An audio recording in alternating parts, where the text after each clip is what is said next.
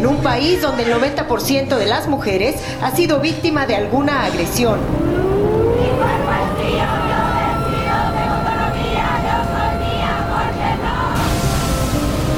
Oaxaca se convirtió esta tarde en la segunda entidad del país en aprobar la despenalización del aborto después de la Ciudad de México.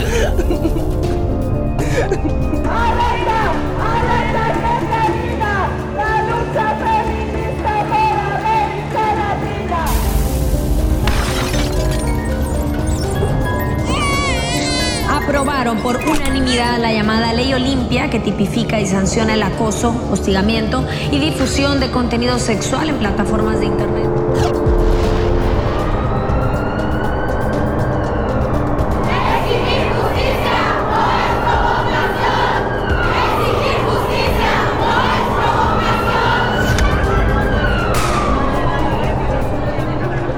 Allá de la cifra, lo de este domingo 8 de marzo del 2020 fue histórico.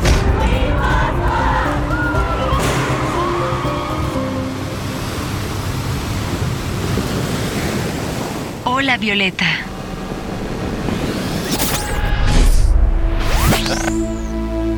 En este cuarto episodio de Hola Violeta hablaremos sobre la desaparición de mujeres y la aparición con vida como demanda del movimiento feminista.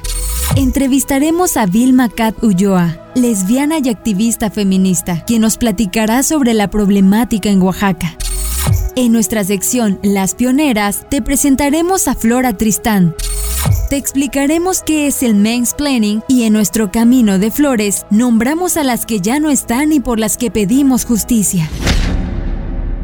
Hola, ¿qué tal? ¿Cómo están? Qué bueno que nos están escuchando ya en nuestro cuarto episodio de este bonito podcast feminista que hemos denominado Hola Violeta. Mi nombre es Evelyn Aragón y nos da mucho gusto que seamos cada vez más las que estamos al pendiente del contenido de este espacio que estamos construyendo con mucho esfuerzo, pero también con mucho cariño. No olviden que pueden encontrar Hola Violeta en varias plataformas de música por internet, casi en todas, así que pueden irnos escuchando bien a gusto con su celular y sus audífonos en cualquier lugar. Les recuerdo que en esta primera temporada de Hola Violeta estamos platicando de los principales temas en la agenda feminista actual. En nuestro primer episodio platicamos de la violencia política en razón de género con Jacquelina Escamilla Villanueva. En el segundo, sobre los feminicidios con Soledad Jarquín Edgar. En el tercero, de los derechos sexuales y reproductivos, incluido el aborto con Yamile Gómez Hernández. Los tres muy interesantes, no se los pierdan aún, pueden escucharlos, pueden descargarlos, irlos escuchando escuchando en el transporte. Y en esta ocasión, como ya escuchamos al inicio de nuestro podcast, platicaremos de un tema que de un tiempo para acá representa una seria problemática a la que nos enfrentamos las mujeres, particularmente las jóvenes en mayor medida, pero no excluye a ningún rango de edad. Se trata de las desapariciones forzadas de mujeres y cómo su aparición con vida incluso se ha convertido en una demanda principal del movimiento feminista. Como en cada uno de nuestros episodios contaremos con una invitada de luz lujo, Vilma Cat Ulloa, con un trabajo de acompañamiento súper importante y a quien en unos minutos más presentaremos. Antes les recuerdo que estamos grabando desde la ciudad de Oaxaca, México, desde las instalaciones del Sindicato de Trabajadores de la Industria de la Radio, Televisión y Telecomunicaciones, a quienes agradecemos nos presten el espacio. Y ya sin más rollo, vámonos con nuestra primera sección. La hemos titulado Las Pioneras y ya saben que aprovechamos para reconocer a las mujeres que han sido referentes, un poco para conocerlas, otro para reconocerlas y bueno, les invitamos a escuchar a nuestra pionera de este cuarto episodio.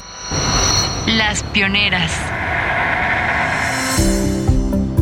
Flora Tristán fue una filósofa visionaria y una de las pensadoras más influyentes del siglo XIX. Nació en París en 1803, hija de un aristócrata peruano y una francesa. Sin embargo, su padre murió cuando tenía cuatro años, sin reconocerla, dejándola a ella y a su madre en la ruina. A los 17 años, fue obligada a casarse con un pintor, André Chazal, que resultó ser un tipo violento. Luego de tres años y tres hijos, de los cuales solo sobrevivió una. Flora lo dejó y se convirtió en una doble paria por ser una bastarda y una mujer separada. En 1932 viajó a Perú para intentar reclamar la herencia de su padre, a la cual no se le permitió tener acceso. Luego viajó a Liverpool en Inglaterra y publicó su diario de viaje titulado Peregrinaciones de una paria. Posteriormente regresó a Francia para emprender una campaña a favor de los derechos de las mujeres y trabajadoras, así como en contra de la pena de muerte. Flora logró notoriedad en la prensa cuando su exmarido intentó asesinarla, disparándole en público y dejándole herida. En 1840 publicó el programa socialista La Unión Obrera, en donde señaló que la emancipación de los trabajadores no es posible sin la emancipación de las mujeres. Su trabajo influenció a Karl Marx y a Federico Engels, aunque estos no profundizaron en torno a la explotación de las mujeres en el capitalismo. Flora Tristán también criticó el matrimonio por servir a la explotación de las mujeres y abogó a favor del divorcio. Acabamos de escuchar a nuestra pionera de hoy y si quieren escuchar la historia de alguien en particular, de alguna mujer en particular, pues bueno, pueden mandarnos un mensaje al Facebook o la Violeta con sus propuestas. Vamos a sacar juntas del anonimato a las grandes mujeres que han hecho y siguen haciendo historia. Y bueno, les recuerdo que en este cuarto episodio de Hola Violeta vamos a platicar de otro de los grandes temas que se encuentran actualmente en la agenda feminista, como son las desapariciones forzadas de mujeres. Para ello, invitamos a Vilma Cat Ulloa. Ella es experta en el tema, a quien agradecemos su disposición y para que ustedes también la conozcan, vamos a escuchar su semblanza. Vilma Cat Ulloa es lesbofeminista y activista con amplia experiencia en temas de violencia de género, igualdad e inclusión, comprometida con la promoción y defensa de los derechos humanos de las mujeres. Cuenta con estudios sobre trata de personas y derechos humanos y equidad de género por la Universidad Nacional Autónoma de México y la Universidad Autónoma Benito Juárez de Oaxaca. Fue fundadora de la Red de Lesbianas de Oaxaca, integrantes del colectivo Feministas Mujeres sobre viviendo a la violencia e impulsora de la ley de delitos contra la intimidad sexual en Oaxaca. Actualmente es integrante de la Plataforma Nacional de Personas Desaparecidas y o no localizadas y se ha convertido en un referente en el acompañamiento de familiares de víctimas de feminicidio, desaparición forzada de mujeres y abuso sexual infantil. Es una promotora incansable de la creación de redes para apoyos de mujeres, niñas y niños víctimas de violencia en Oaxaca Oaxaca.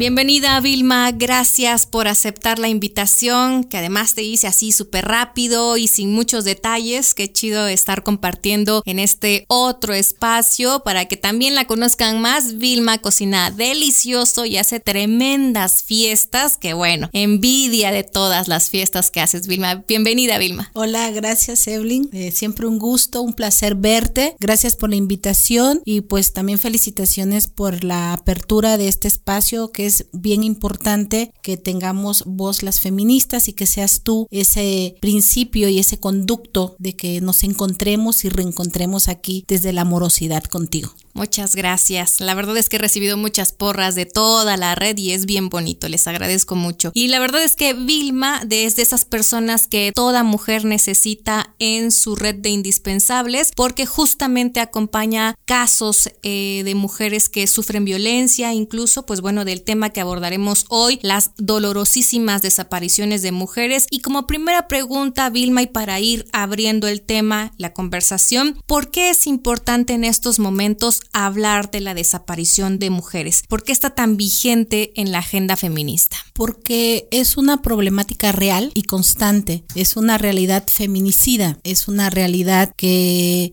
perpetúa el consumo de las niñas y mujeres, de los cuerpos de las niñas y mujeres. Es una realidad que no debemos de ignorar, que debemos nombrar, visibilizar y poner en los ojos y en la mirada pública, desde la mirada violeta, desde la mirada feminista, lo que está pasando con las niñas y mujeres en este estado mexicano, este estado feminicida. Totalmente, es un tema muy doloroso, pero como lo comentaba en el, eh, capítulo 2, en el episodio 2 con Soledad Harkin, o sea, por muy doloroso que sea hablar de los feminicidios, se ha vuelto necesario, indispensable sacarlos de, em, de la normalización, de lo habitual, de decir, ah, una más, sino de verdad plantearlo como un problema, como lo es en estos momentos. Y bueno, vamos a escuchar brevemente a qué nos referimos cuando hablamos de desaparición de mujeres y por qué se considera como una problemática actual Oaxaca y México. De acuerdo con cifras del Registro Nacional de Personas Desaparecidas y No Localizadas de la Comisión Nacional de Búsqueda, dependiente de la Secretaría de Gobernación, en México del 2000 a marzo del 2021 hay 20.939 mujeres y niñas desaparecidas y no localizadas. La desaparición de mujeres es hoy en día una de las principales violencias a las que se enfrentan, principalmente adolescentes y jóvenes, pero que no excluye a ningún rango de edad. Se trata de un tipo de violencia que no solo afecta a las mujeres, sino también a sus familias y seres queridos, que viven en la incertidumbre de no conocer el paradero de sus hijas, madres, esposas, hermanas, amigas, ni si éstas viven o están muertas. Según estudios diversos, en muchos casos, la desaparición está ligada a la trata de personas y a la industria del comercio sexual, y la búsqueda de personas desaparecidas se ve obstaculizada por el hecho de que la ley señala que hay que esperar 72 horas para interponer una denuncia por desaparición, tiempo que puede ser determinante para evitar este hecho o incluso la muerte de mujeres. En Oaxaca el delito de desaparición forzada está previsto en el artículo 348 bis d del Código Penal y se equipara a este delito la ocultación de familiares de víctimas de este delito o nacidos de una madre víctima de desaparición forzada durante el cautiverio.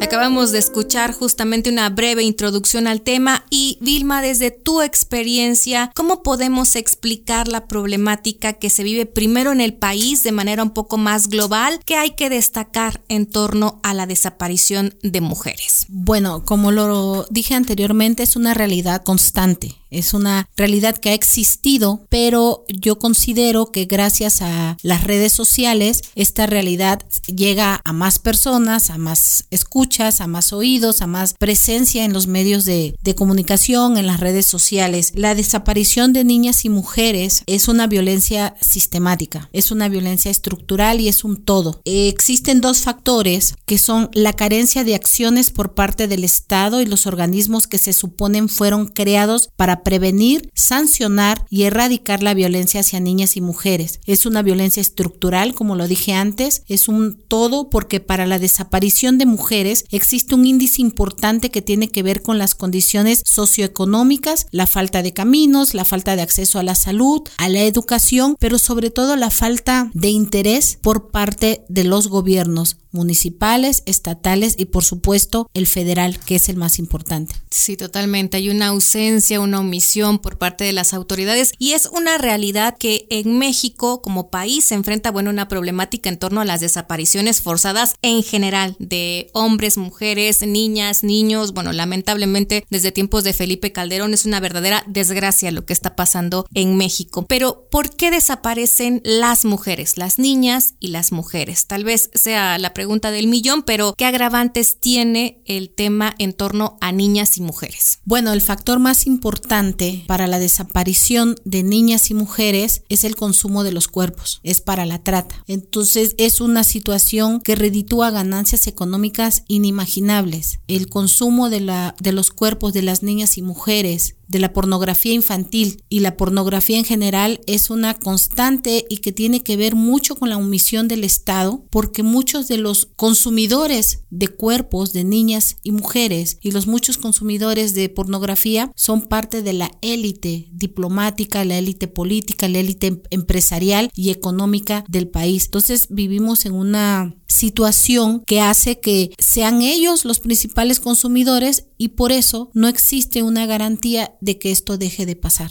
y va a seguir pasando mientras sea un sistema corrupto, servil, proxeneta, eso va, va, a seguir pasando. Estamos hablando entonces de otro tipo de violencia en contra de las mujeres. Entiendo que sí entraría dentro de la violencia de género que estamos pues tratando de visibilizar, pero particularmente la desaparición de niñas y mujeres es violencia como tal. Sí, es una violencia como tal. La violencia de género tiene muchos factores. Uno de los factores es que las mujeres o la gran mayoría de mujeres en, el país viven en una situación de carencia económica, viven en una situación de la falta de, de oportunidades, pero también viven en la situación de que el privilegio sea para los varones. Nosotras no tenemos ese privilegio. Cuando se habla de que hay una mujer que está estudiando en la universidad o que una mujer llega a un cargo público, no es un privilegio, son las pocas oportunidades que se nos presentan a las mujeres. El Estado mexicano debe de reconocer que ha sido rebasado totalmente en esta situación de violencia hacia las niñas y mujeres. Pero lo sigue ignorando, ¿no? O sea, para él eh, no pasa nada, eh, son cifras eh, maquilladas por las organizaciones, bueno, las lamentables, ni siquiera hay que, hay que mencionarlas, pero las lamentables declaraciones del propio presidente que minimiza, que invisibiliza todo el tema de la violencia porque este es otro gobierno y ya, este, como él lo dice, ya ha cambiado. No cambia, sigue siendo un gobierno misógino,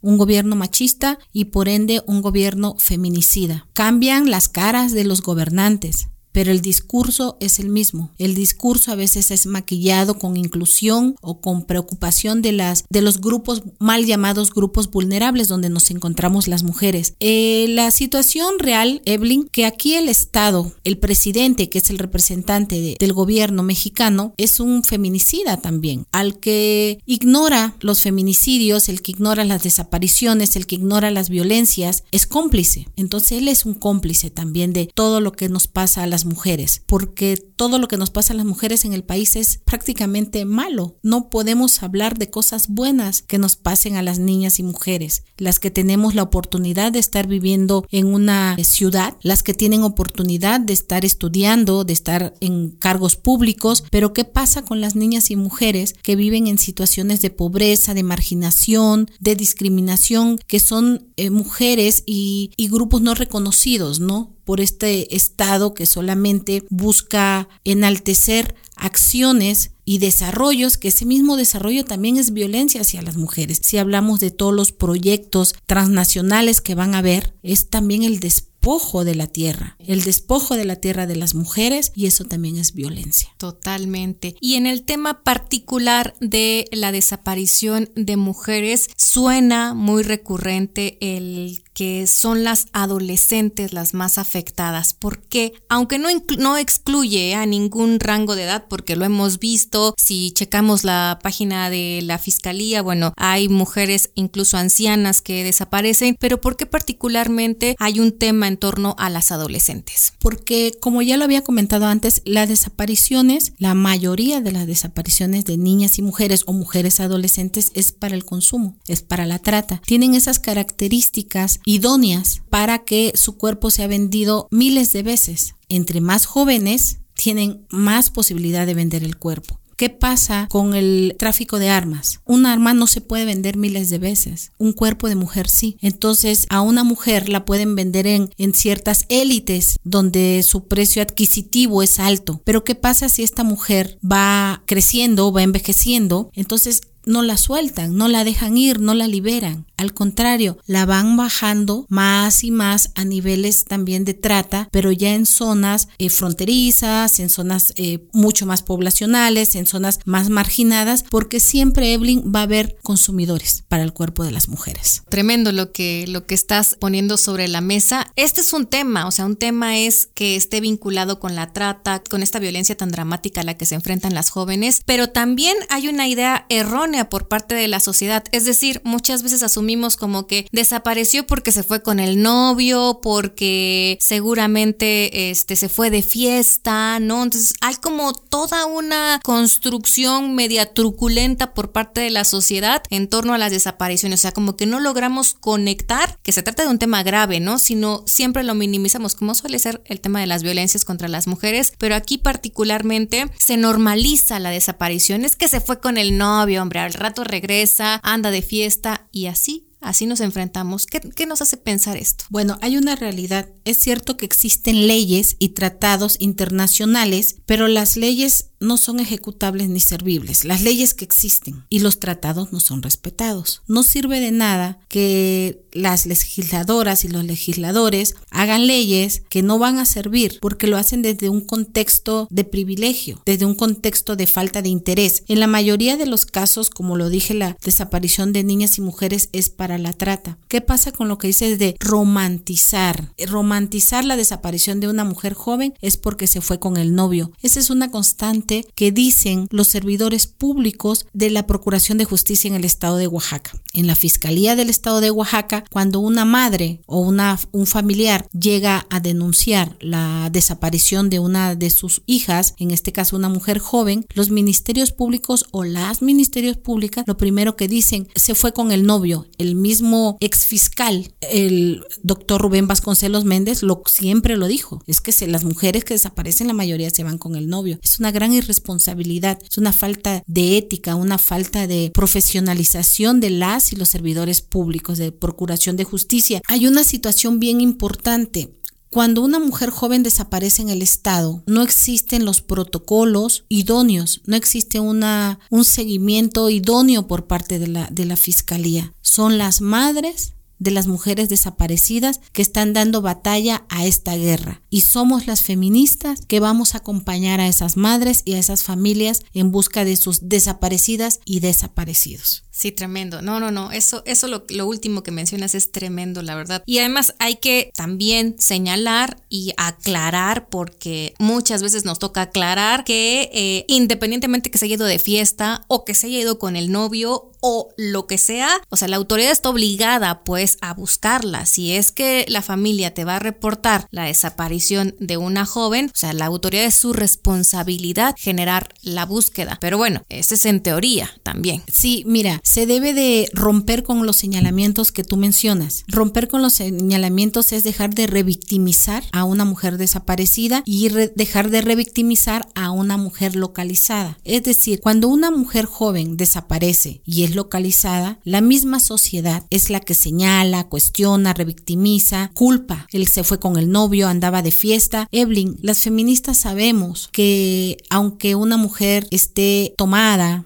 o borracha, como dicen, o se vista eh, de la manera que ella quiere, eso no tiene que dar pie a que sea abusada, a que sea desaparecida o a que sea señalada. Entonces son esas cuestiones que normalizan ese tipo de violencia y aquí está otra respuesta, el por qué las desapariciones es también violencia, porque la sociedad, el sistema patriarcal sigue revictimizando a las mujeres, cómo nos debemos vestir, cómo no nos debemos vestir, cómo debemos comportarnos y cómo no debemos comportarnos. Sí, ahora que mencionas esto, recordé el caso de Karen Espíndola, esta chava que eh, manda un mensaje a su mamá y le dice que el, el, chofer se veía sospechoso, fue en la Ciudad de México, me parece, y este, pues el hermano es el que sube un tweet y de ahí empiezan a hacer la búsqueda y se, bueno, se vuelve viral este tema y al final la chica Karen aparece al otro día en la mañana y bueno, la respuesta por parte de la sociedad fue tremenda, o sea, de por eso nadie les cree, por eso como como el que parecieran vivas, que es lo que buscamos en todas, en todos los casos, fuera eh, lo peor que pudo haber pasado. No sé, se imaginaban que hubiera sido mejor tal vez en otras condiciones localizarla. Es, es muy dramático cómo se vive el asunto de las desapariciones en México. Sí, en todo el país y en, en todo el mundo porque pues es quizás el negocio más redituable, como el narcotráfico y el tráfico de armas. La trata de personas es un negocio internacional, es un negocio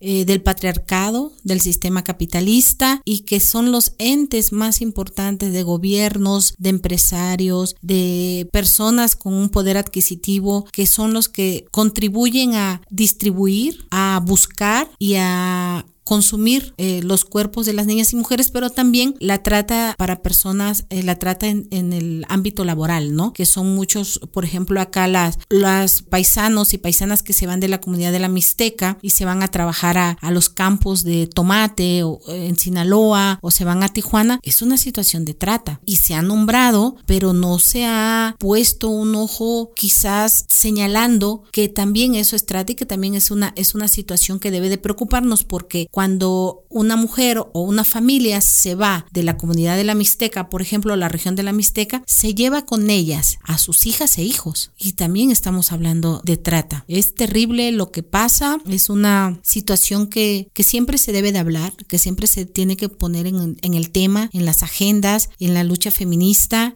las pláticas con las familias, con los hijos, las hijas, las hermanas, los padres, las madres. Es una situación que se debe de tocar en las escuelas. Estoy de acuerdo con ello. Y mucho has eh, hablado de este vínculo de la desaparición de mujeres con la trata de personas, pero también hay un vínculo con el feminicidio. Así es. Mira, hay una situación bien importante en el Estado. En un año van más de 400 mujeres desaparecidas. Esto quiere decir que porque hay denuncias porque hay carteles. Pero ¿qué pasa cuando no hay denuncias, cuando no hay carteles? Y eso es lo que hace la fiscalía, omitir, ser omisa ante los casos. Cuando en una comunidad de la Mixteca, que es el, corredor de trata para Puebla y Tlaxcala, cuando van a, a, denunciar las, las mujeres, porque son las mamás quienes la mayoría denuncian, la fiscalía dice se van con el novio y ya no regresan. En una comunidad de la Mixteca que tiene difícil acceso a la, a la capital o a, del distrito o a la cabecera del distrito y que una mujer desaparece, una mujer joven desaparece y que los familiares no hablan español. Es una de las condicionantes que hacen que no denuncien. ¿Por qué? Porque se van a la fiscalía regional y ahí les dicen se van con el novio, ahorita va a regresar y ellas esperan. Entonces ya no hay denuncia y es por eso que no se sabe realmente la cantidad de, de mujeres desaparecidas. Pero sucede otra cuestión. La Mixteca es una zona de trata ¿Por qué? Por la cercanía a Puebla. En Oaxaca son las zonas de la Mixteca, del Istmo y de la costa. Hay la cercanía del Istmo a Veracruz, la cercanía del Istmo a Chiapas, eh, la Mixteca Puebla, ¿no? O sea, la costa Guerrero. Pero acá hay una situación importante. Los tratantes son una situación preocupante, pero también son organizados. Es el crimen organizado. Ellos se dedican a visitar comunidades marginadas y pobres y llegan y se inscriben en las escuelas, en los bachilleratos, en la secundaria, porque los tratantes son vitalicios, heredan vínculos y esas adquisiciones de, de poder, ¿no? Entonces llegan a las comunidades y lo que hacen es enamorar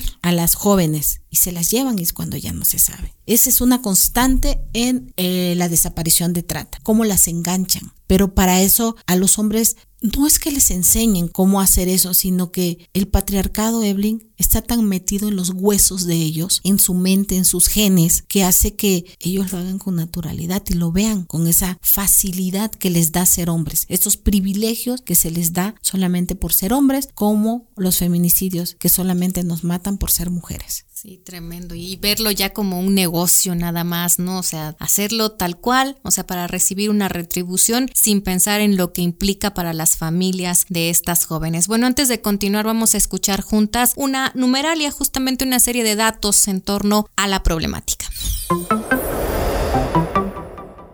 En México, en lo que va del sexenio de Andrés Manuel López Obrador, del 1 de diciembre del 2018 hasta marzo del 2021, se contabilizaban 4.267 mujeres y niñas desaparecidas y no localizadas.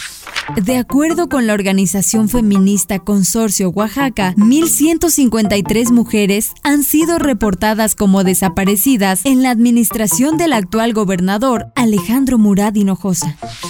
Tan solo en el primer trimestre del 2021, la misma organización reporta 101 mujeres desaparecidas.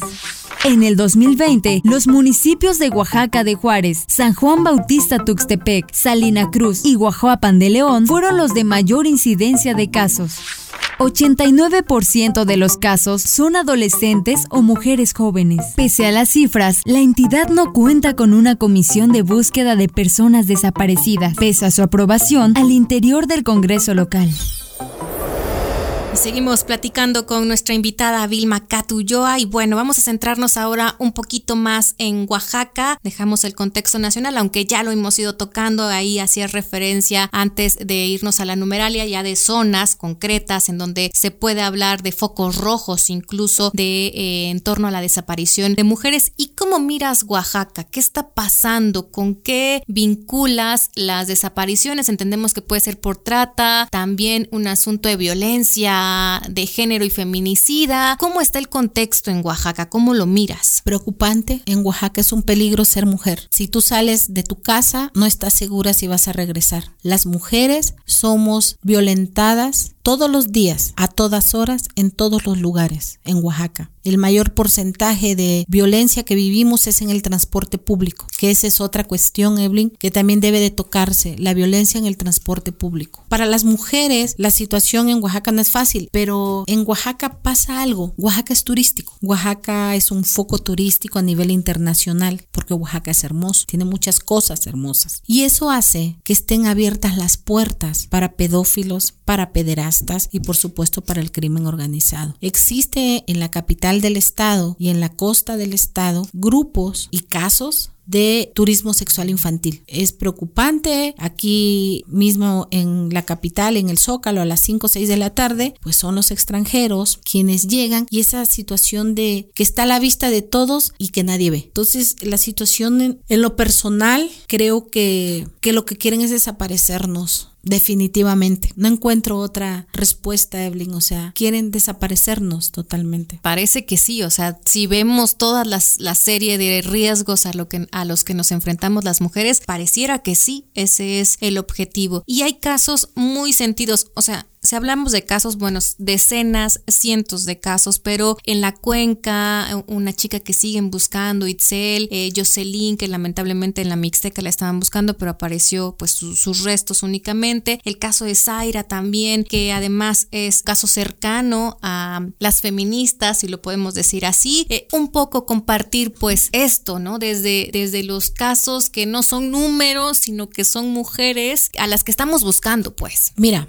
Existe algo, factores importantes para que una mujer desaparezca, como lo dije desde los eh, factores socioeconómicos, culturales, todo. Pero existen rasgos físicos que es mujer indígena, joven, pobre, marginada, que saben que nadie la va a buscar, cabello largo, porque entre más femenina se vea, mayor tiene la opción de venderse, ¿no? En esta feminidad que impone también el patriarcado de cómo debemos de ser las mujeres. Nos ha tocado el caso de Zaira, nos ha rebasado, nos ha atravesado porque Zaira es prima de una amiga muy querida, feminista, y que, como lo dije, somos, hemos sido las feministas a lo largo de la historia de la humanidad, quienes hemos acompañado todos los procesos, todos los movimientos sociales y que somos parte de la historia las mujeres, las feministas. Este caso no es la excepción. Nos tocó, lo hablaba con una compañera en su momento, cuando nos tocó el feminicidio de María del Sol. Nos tocó porque es una de nosotras, es una de nosotras. El caso de Zaira es una de nosotras. La situación que viven las mujeres desaparecidas o la situación que viven las,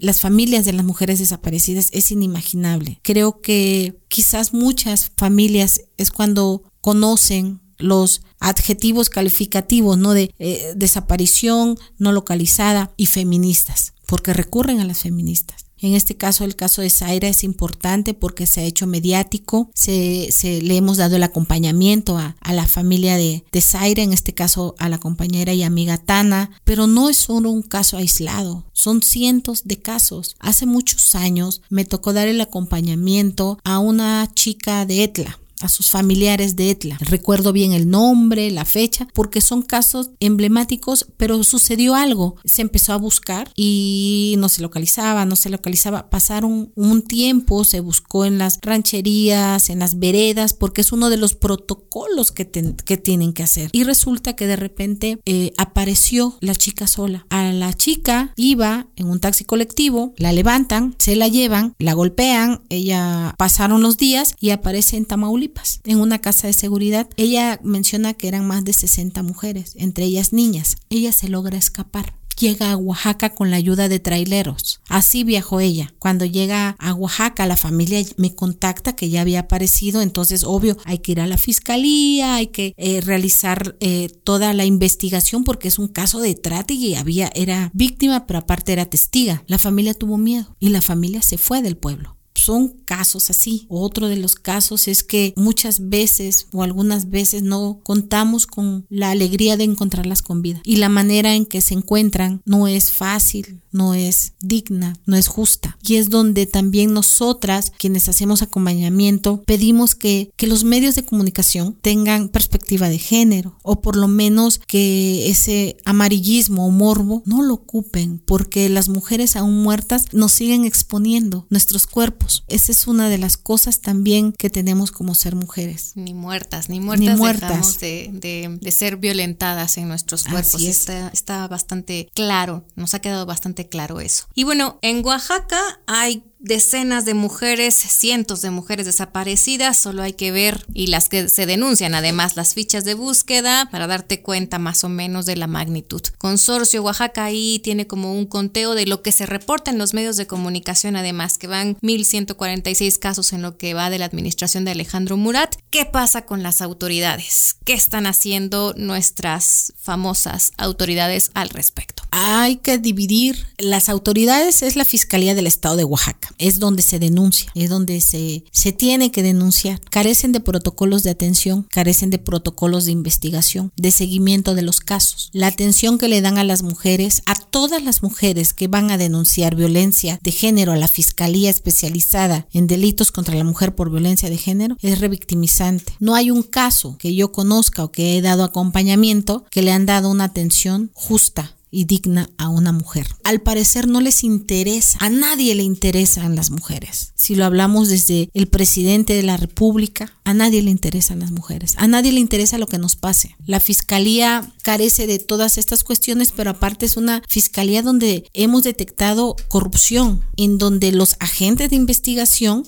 han vendido la información a los agresores de que hay denuncias en su contra. Expedientes enteros se han desaparecido. Existe también la situación de que tienen que esperar las 72 horas para que puedan denunciar. No se tiene que esperar 72 horas. Las primeras 48 horas de desaparición son las más importantes. Pueden sacar a una mujer, a una niña del estado o del país. Entonces es importante que se exija que se emita el cartel de búsqueda inmediatamente. Se tiene que exigir a la fiscalía una investigación pronta, una investigación con perspectiva de género, un acompañamiento idóneo para la persona que en ese momento está denunciando la desaparición de una mujer. ¿Cuál es la otra situación? La Secretaría de la Mujer Oaxaqueña, que fue creada para impulsar y crear políticas públicas a favor de las niñas y mujeres del Estado. Una secretaría que tiene que hacer un trabajo con todas las entidades de gobierno que tienen que ver con la situación de mujeres o de género. Hablamos de la Secretaría de Seguridad Pública, hablamos de la Fiscalía, hablamos de la Secretaría de Asuntos Indígenas, hablamos de todos los entes de gobierno que tienen que ver con niñas y mujeres o género. ¿Qué hacen? Tampoco le dan una situación de importancia porque a veces no hay acompañamientos, porque a veces esa burocracia no les permite siquiera llegar a la Secretaría de la Mujer y dejan los casos. Y la fiscalía es la misma situación, es por eso que se hacen los acompañamientos, es por eso que hago yo el acompañamiento. Para, se vuelve necesario. Se vuelve necesario, sí.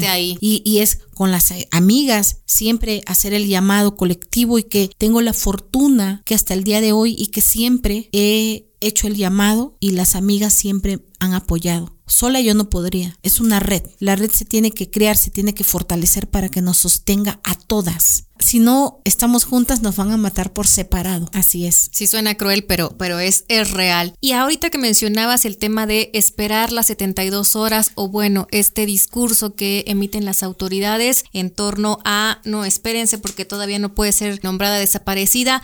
Hay incluso estas herramientas, estrategias, no sé cómo se llaman, la verdad, protocolos de la alerta Amber o la alerta Rosa. ¿Funcionan o están ahí nada más para tener que reportar en los informes? La alerta rosa es una gran estupidez que se hizo para empezar estereotipo, no rosa en la eh, legislatura pasada con la diputada, la que fue diputada Nelly Espinosa. Existen protocolos internacionales como la alerta Amber, es para la búsqueda y localización de menores de edad, o niños y niñas. México fue el primer país en adoptar la alerta Amber. La alerta Amber, entre sus cuestiones, dice que el menor o la menor en situación de riesgo, que en dos horas se tiene que emitir un cartel de alerta Amber. En Oaxaca, no sé de qué manera toman los criterios, que es muy difícil ver una situación de alerta Amber en un cartel de búsqueda. Pasa algo, Evelyn, que yo me he dado cuenta, porque también dentro de las desapariciones de mujeres tiene que ver el contexto social, el constructo social, esta situación de privilegios, pero también esta situación desde una visión elitista y clasista. Hace poco desapareció una chica en Oaxaca con un apellido importante, una chica muy joven sus fotos que subieron de una condición económica importante y las redes se volvieron locas y las instituciones se volvieron locas porque empezaron a compartir la foto. Y qué bueno porque también nosotras la compartimos.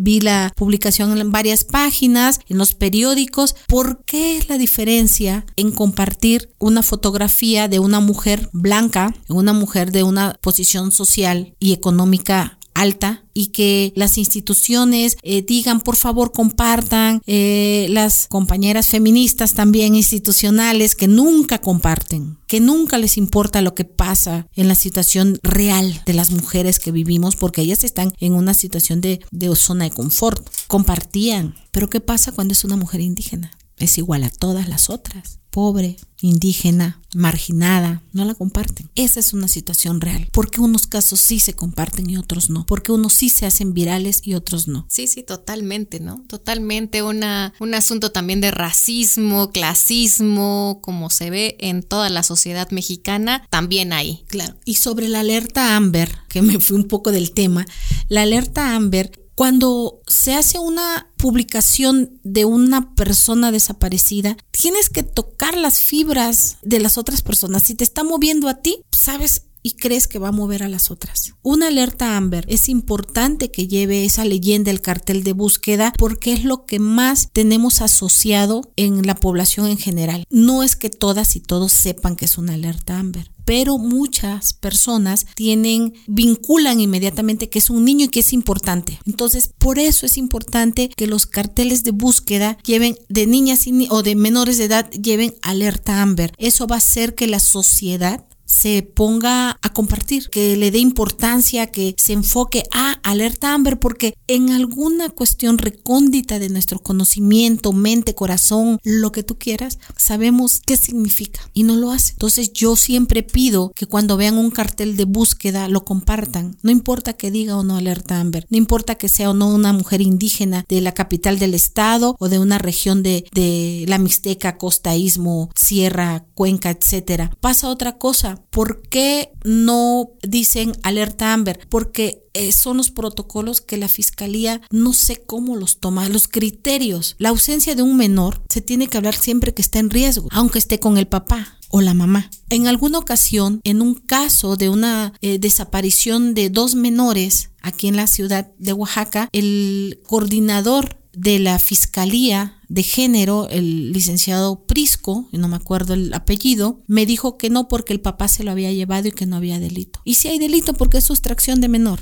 Entonces se tuvo que hablar a, la Defensoría de los Derechos Humanos para que hicieran el acompañamiento y se levantó el cartel de búsqueda, pero no se levantó con alerta Amber. Entonces siempre he dicho que una de las cuestiones como comunidad, como población, es que tenemos que compartir los carteles de búsqueda. No importa las veces que se compartan, pero también tener la responsabilidad de cuando se sepa que son localizadas, bajar el cartel. Así no se sigue Así no se revictimiza a la mujer que fue encontrada. Esa es una de las cuestiones que en algún momento se habló con el ex fiscal, porque ellos subían los carteles y quienes dábamos acompañamiento sabíamos que estaban localizadas, pero la sociedad en general no. Entonces le sugerimos que pusieran localizada con letras rojas. Lo que se hace ahora, lo que se hace ahora. Pero fue de hace algunos años para acá que estamos sobre lo que sea localizada y que diga que son localizadas. Cuando una de las mujeres que está desaparecida es, es localizada y se hace virar en las redes y más en estos grupos de vialidad, de accidentes, que no son periodistas, que carecen de todos los protocolos de un periodista, de perspectiva de género, que carecen de información de cómo llevar una nota. Bueno, ¿qué puedo decirte? Tú eres periodista, comunicóloga, todo. ¿Qué puedo decir? En ese momento, si dicen está desaparecida, seguramente se fue con el novio, seguramente estaba, andaba de fiesta. Y si aparece en dos horas o inmediatamente dicen ya apareció, andaba de puta, seguramente andaba de borracha, y hay una pregunta constante que hacen, ¿y cómo la localizaron? ¿Cómo apareció? ¿Qué les importa? Apareció con vida y punto. Esa es una de las cosas que hago en el acompañamiento. Las familias no tienen por qué responder el cómo apareció. Simplemente apareció con vida y punto. Sí, sí, luego hay un morbo increíble en estos temas también. Nos seguimos hablando, por supuesto, en este cuarto episodio de las desapariciones de mujeres. Vamos a seguir con el tema, pero vámonos primero a nuestro diccionario violeta, nuestro bonito intento, ¿verdad? De explicar algunos conceptos que se manejan en los feminismos y vamos a escuchar nuestra palabra de hoy. Diccionario Violeta.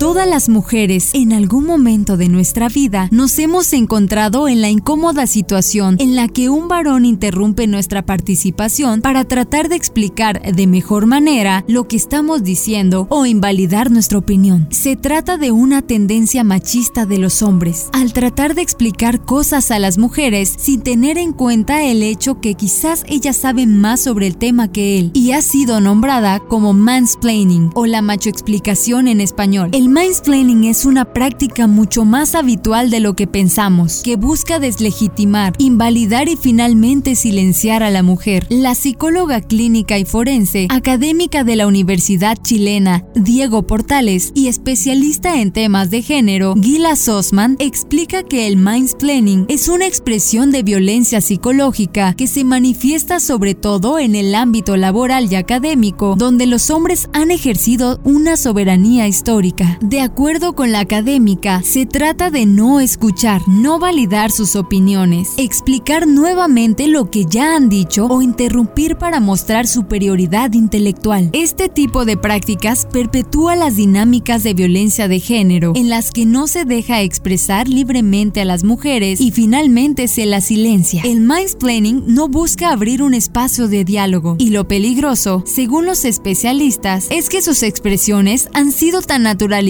en lo cotidiano que muchas veces ni las percibimos. De acuerdo con Paulina Chavira, periodista y asesora lingüística mexicana, la machoexplicación es la adaptación al español del término acuñado después de la experiencia que la escritora estadounidense Rebecca Solnit vivió cuando un hombre le trató de explicar un libro que ella misma acababa de publicar. Dicha actitud puede ser percibida por el interlocutor como una amabilidad, que lo único que evidencia es que en muchos casos, los hombres no consideran que las mujeres podemos tener una visión completa, concienzuda y reflexionada.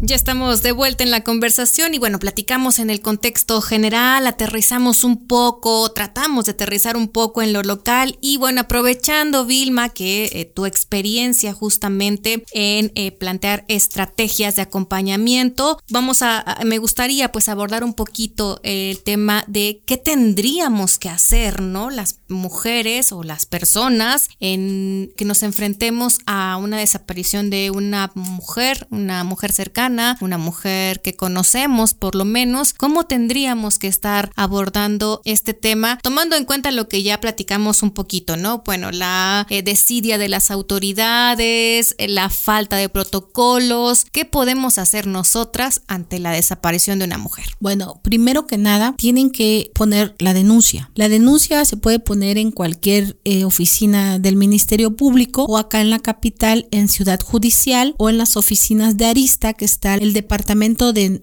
no localizados o de NOL. Ahí se, tiene que, poner la denuncia, tienen que ir con una foto reciente o más reciente de la mujer o niña desaparecida o niño, eh, tienen que llevar eh, sus datos personales, nombre completo, si saben cómo estaba vestida y el lugar donde más o menos se vio por última vez. Esos son los principios que, que son para una denuncia. No te pueden exigir acta de nacimiento, CUR, exigir inclusive que seas el papá o la mamá. Al notar la ausencia de una mujer, en este caso hemos eh, visto los casos de alumnas desaparecidas que son foráneas. ¿Quiénes se dan cuenta que no llegan a dormir? Las caseras, los caseros, las compañeras, los compañeros. Y son ellos que dicen, es que me dicen en la fiscalía que porque no soy familiar, sí pueden denunciar. Y este tema de esperar las 48, 72, ¿cómo tendríamos que estarlo abordando si es que nos vemos en esta necesidad de hacerlo? Hace poco el gobierno de México eh, sacó de que no se deben de esperar las 72 horas. Por ahí la información no, no me es muy clara de cómo se va a abordar con las fiscalías, pero lo que sí hago es que se les exige o se les pide que no deben de esperar las 70. En el momento en que un ministerio público o una ministerio público está diciendo vamos a esperar 72 horas, en ese momento está violentando los derechos humanos de las mujeres y de las niñas. Existe esa situación, entonces se le puede decir eso,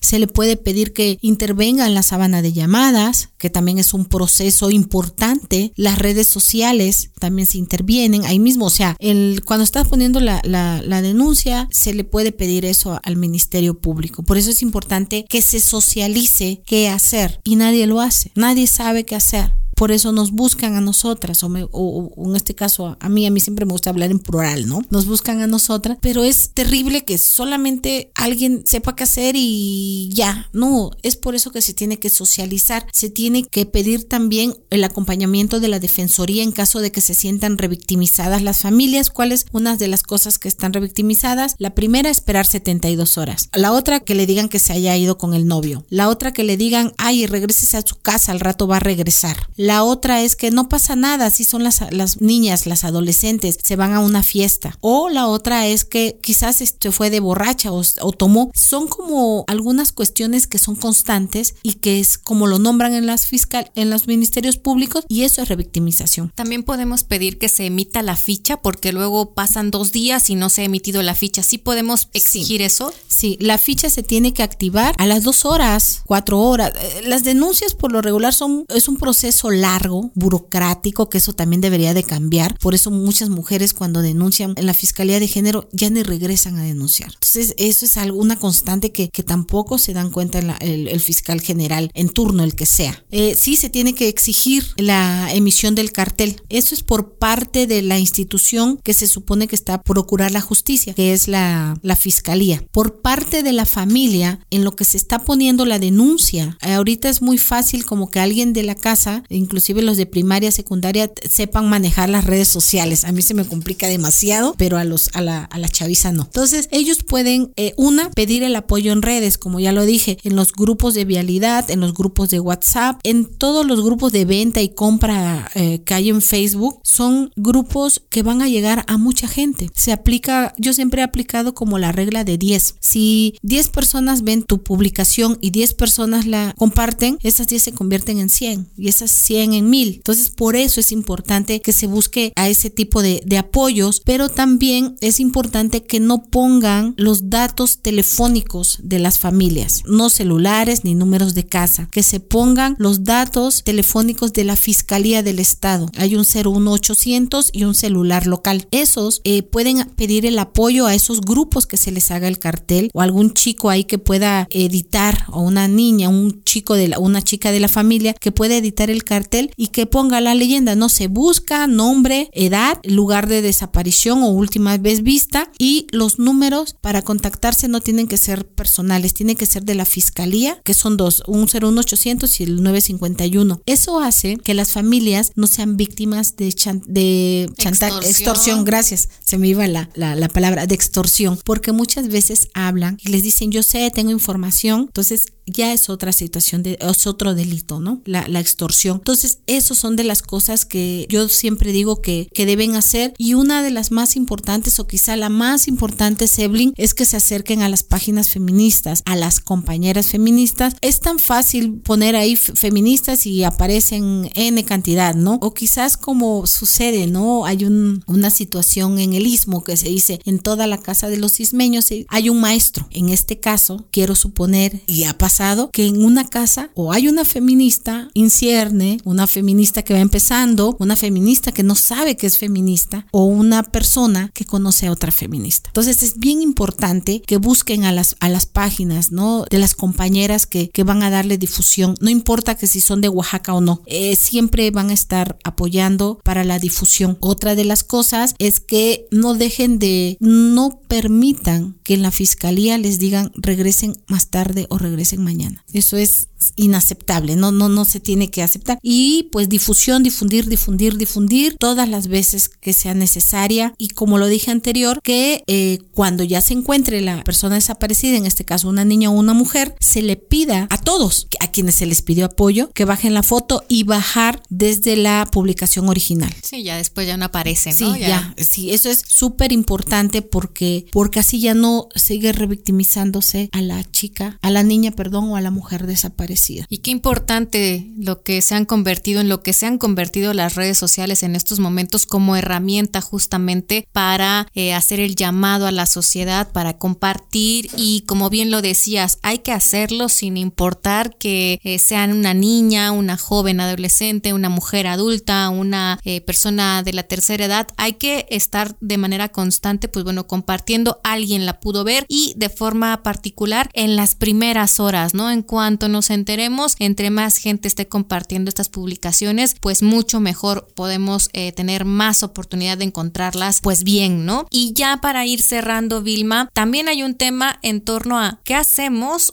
o cómo acompañamos a las víctimas, o sea, a las familias, ¿no? Porque ya nos platicas qué tenemos que hacer, a dónde vamos, ¿no? La fiscalía, aquí el cartel y esto y lo que tendríamos que estar haciendo en caso de enfrentarnos a un tema así. Pero ¿cómo podemos acompañar a las víctimas en ese momento, a las, a las familias, vaya? ¿Cómo podríamos acompañar a las familias? Bueno, lo primero es acompañarlas a poner la denuncia. Si no se puede de la manera física, muchas veces yo lo hago de manera por teléfono, por llamadas telefónicas, les digo, oye, puedes hacer esto, pero al momento en que yo eh, voy a hablar desde mi experiencia, ¿sale? De cómo lo manejo yo. Una es hacer el acompañamiento físico, acompañar a la fiscalía, decirle, mira, tienes que contactar a estas páginas, a estas compañeras feministas, a las periodistas, que siempre pido el apoyo y que siempre, siempre acuden. Evelyn, gracias. Otra de las cosas es también ver la situación económica. Muchas veces ellos, las familias no tienen cómo transportarse. Es entonces que vuelvo a hablar de la red. ¿Qué compañera tiene auto? O qué compañera nos puede apoyar en ese momento a traer la familia o el taxi, ¿no? De las cosas que se hace como acompañamiento hasta ver si tienen saldo en su celular. Si no tienen saldo en el celular, Evelyn, créeme que se busca para ponerle una recarga en ese momento y que esté en contacto. También siempre pido el apoyo a la defensoría y siempre me lo, me lo, me lo ha brindado ahí la compañera Ita, que le agradezco también muchísimo. Otra de las cosas es que en todo el proceso de la denuncia, yo voy a estar siempre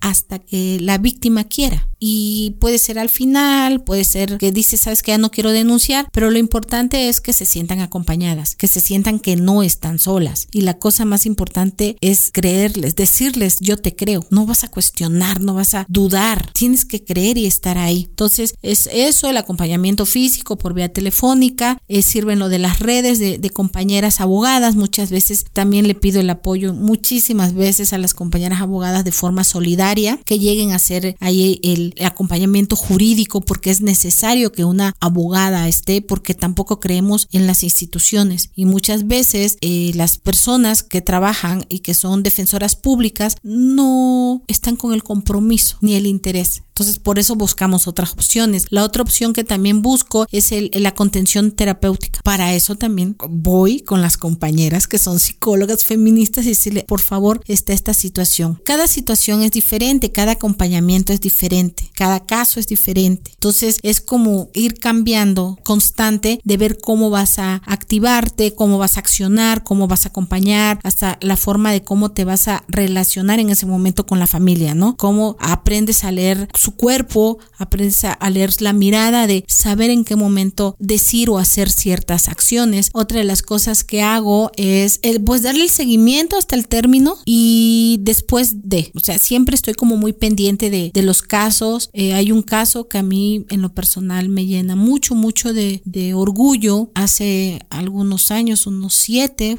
quizás, me buscó un señor al que yo le había dado el acompañamiento porque su hija había desaparecido creo que dos años antes, estoy hablando de nueve años. Y después de dos años me vuelve a buscar porque la hermana de un compañero de trabajo, su hermanita estaba desaparecida. La niña tenía 12 años. Entonces le dije que sí. Entonces empecé a hacer el acompañamiento, se logró ubicar y localizar a la niña en Puebla, una situación ahí que tiene mucho que ver el problema de marginación, de pobreza, Evelyn. O sea, no me voy a cansar de repetir el Estado es el culpable de esa situación de las mujeres y las niñas. A la niña estaban construyendo un centro comercial acá y trajeron esas brigadas de contratistas que traen eh, personal, ¿no?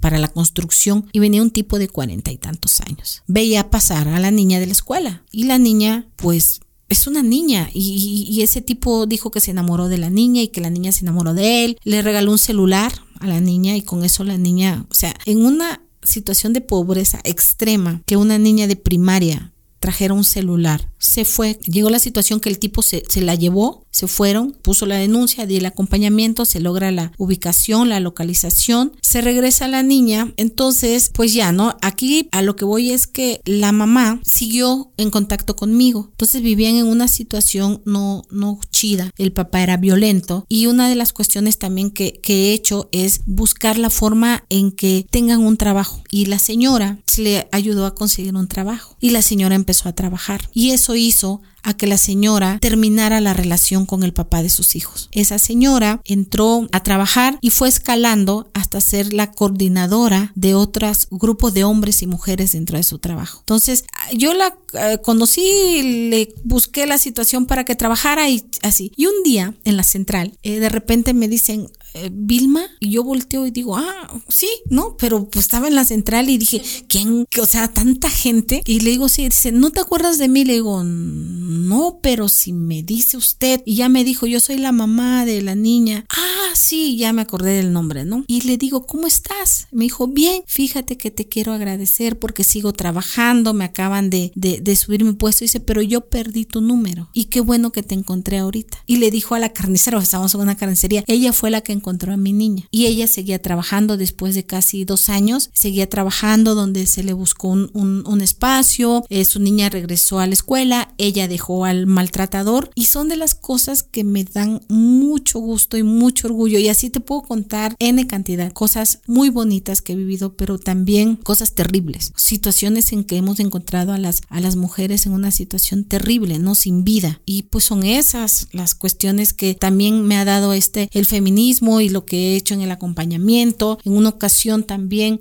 aquí por Cimatlán, Miahuatlán, me buscaron también por redes, casi siempre me buscan por redes. Y ahí desapareció una niña de secundaria de 13 años. Yendo a la secundaria por el mercado de Miahuatlán, la levantan y se la llevan. Me buscan una compañera que me había conocido en una marcha y se me acercó y digo, ah, sí, que no. Bueno, me busca, inmediatamente doy el acompañamiento. Y resulta que, que en ese momento exigimos tanto a la fiscalía y dieron las características de un vehículo y ese vehículo fue detenido rumbo a Huatulco. Y en ese vehículo iban dos tipos y era una van y atrás iban tres niñas la de Miahuatlán, que ya tenía el cartel de búsqueda, y dos niñas que no sabían que estaban, o sea, la familia no sabía que estaba desaparecida porque en la Mixteca le dijeron, ah, se fue con el novio, y se las llevaban a una fiesta Huatulco con unos señores, fueron lo que dijeron. Eso es la trata, eso es la, el turismo sexual infantil. Se logró recuperar a, las tres menores, eh, buscamos un intérprete para las dos, las dos chicas que venían de la Mixteca y que no hablaban el español, y por la situación también que traían de pánico, estrés, angustia, miedo, pues no, no podíamos comunicarnos con ella. Fue cuando pedí el apoyo a, a unas compañeras traductoras y que también siempre acuden al llamado y se logró llevar a estas dos niñas hasta su casa. Yo, yo acompañé, en esa ocasión le pedí al fiscal del momento, que era el,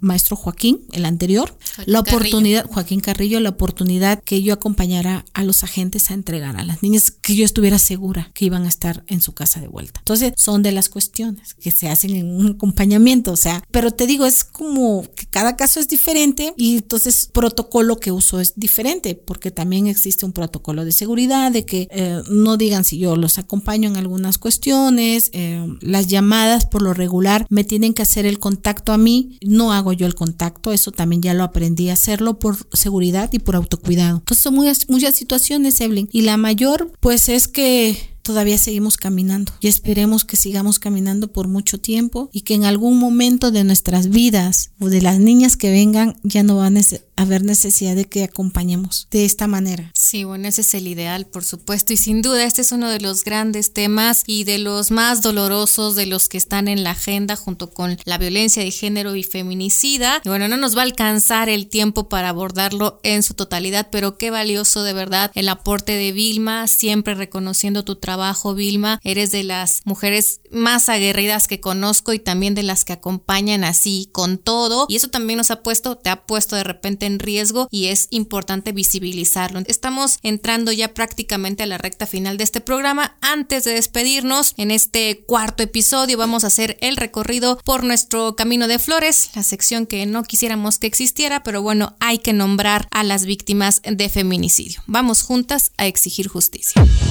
Camino de Flores. San Miguel Reyes una pequeña población ubicada en el municipio de Putla Villa de Guerrero, Oaxaca, en donde hace 38 años nació Reina Isabel Ortiz Jiménez.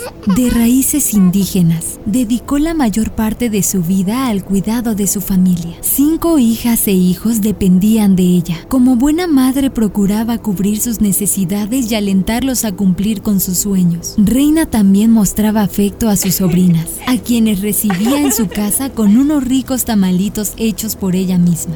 Como lo hacía de manera habitual, la mañana del 29 de marzo del 2021 salió en búsqueda de leña para prender el fogón y alimentar a su familia. Salió rápido y sin despedirse, toda vez que no pensaba dilatarse. Sin embargo, después de eso, nadie supo de su paradero en las siguientes horas. Su familia utilizó las redes sociales para denunciar su desaparición y pedir ayuda a la población de las comunidades cercanas. Parecía una pesadilla de la cual ansiaban despertar. Al día siguiente, el cuerpo sin vida de Reina Isabel fue localizado con varias heridas de un arma punzocortante. Nadie escuchó ni vio nada previo a su hallazgo. Reina Isabel fue víctima de feminicidio y dejó en la orfandad a cinco menores de edad. Su violento asesinato conmocionó a la pequeña población de escasas 800 personas, en donde hasta hace unos años se vivía en completa tranquilidad. Justicia para Reina. Justicia para todas. Y es así como llegamos al final de este cuarto episodio de nuestro podcast Hola Violeta. Esperamos que les haya gustado. Ya tenemos nuestra página de Facebook en donde pueden dejar sus comentarios y propuestas de lo que les gustaría escuchar. Nos encuentran así como Hola Violeta. Gracias Vilma por tu tiempo y por tu aporte. Como dije antes, el tema para nada está acabado. Qué bueno que lo terminamos o la última parte con base a tu experiencia porque la verdad es que pocas, pocas hacen este acompañamiento que tú. Y bueno, esperemos que eh, en un futuro, como bien lo comentabas, ya no haya necesidad de realizar este acompañamiento. Y finalmente, Vilma, pues, ¿qué te parece si nos despedimos explicando un poco el porqué de la consigna? Porque vivas se las llevaron, vivas las queremos. Porque las niñas y mujeres tienen derecho a una vida libre de violencias. Las niñas no deben de cargar ataúdes de sus amigas, deben de cargar sueños y esperanzas. Las mujeres necesitan estar en sus casas, en sus escuelas, en las calles, con nosotras, con todas, y vivas se las llevaron y vivas las queremos, Evelyn. Justicia para todas y para cada una. Justicia para las mujeres desaparecidas, para las mujeres asesinadas. Exigimos y seguir exigiendo al Estado, ¿no? Este Estado opresor, represor, feminicida, que nosotras ya no vamos a tolerar más con lo que pasó en Cancún, en Quintana Roo, es terrible. Y pues eso, o sea, hay una situación que creo que nadie quisiera que Oaxaca se convirtiera en un Juárez. Sí, no, nadie, absolutamente nadie. Y efectivamente, pues no nos cansaremos de exigir que las autoridades hagan su trabajo y que también, pues bueno, vean como una realidad esto que está sucediendo, este Oaxaca y este México dramático en el que nos estamos enfrentando las mujeres. Pues es así como concluimos. ¿Algo más último? Sí, pues muchas gracias por la invitación, Evelyn. La verdad me siento súper honrada, me siento bien emocionada de estar aquí. Desde que me comentaste dije, claro que sí, ah, es un honor para mí. O sea, eh, antes estuvo pues la maestra de maestras que es la Sol Harkin, ¿no? Y antes la Jacquelina que también es mi amiga. Pues larga vida a Hola Violeta. Celebro enormemente estar contigo y también hago la invitación a, a que sigan, que escuchen, que pongan el ojo y los oídos a la realidad que está pasando. A las personas que nos escuchan y que tienen alguna situación por ahí, busquen a su feminista de más confianza. Esa la va a llevar con la feminista que le va a dar el acompañamiento. Gracias, Evelyn. En serio, es un honor. El honor también es mutuo. Sabes que hay mucho cariño, mucho aprecio por mucha gente. La verdad es que, ay, no, el feminismo es, ha sido lo mejor que me ha pasado en la vida, la verdad. Bueno, mi nombre es Evelyn Aragón y les espero con mucho gusto en el próximo episodio. Recuerden que estamos saliendo cada 15 días. Gracias a Fernanda Ríos en la voz off, a Tolentino en la producción. Nos escuchamos hasta la próxima. Bye bye. Voz off, Fernanda Ríos. Producción, Tolentino. Asistente de grabación, Sujei Guadalupe. Conducción, Evelyn Aragón. Contacto, emha 0307 arroba hotmail.com.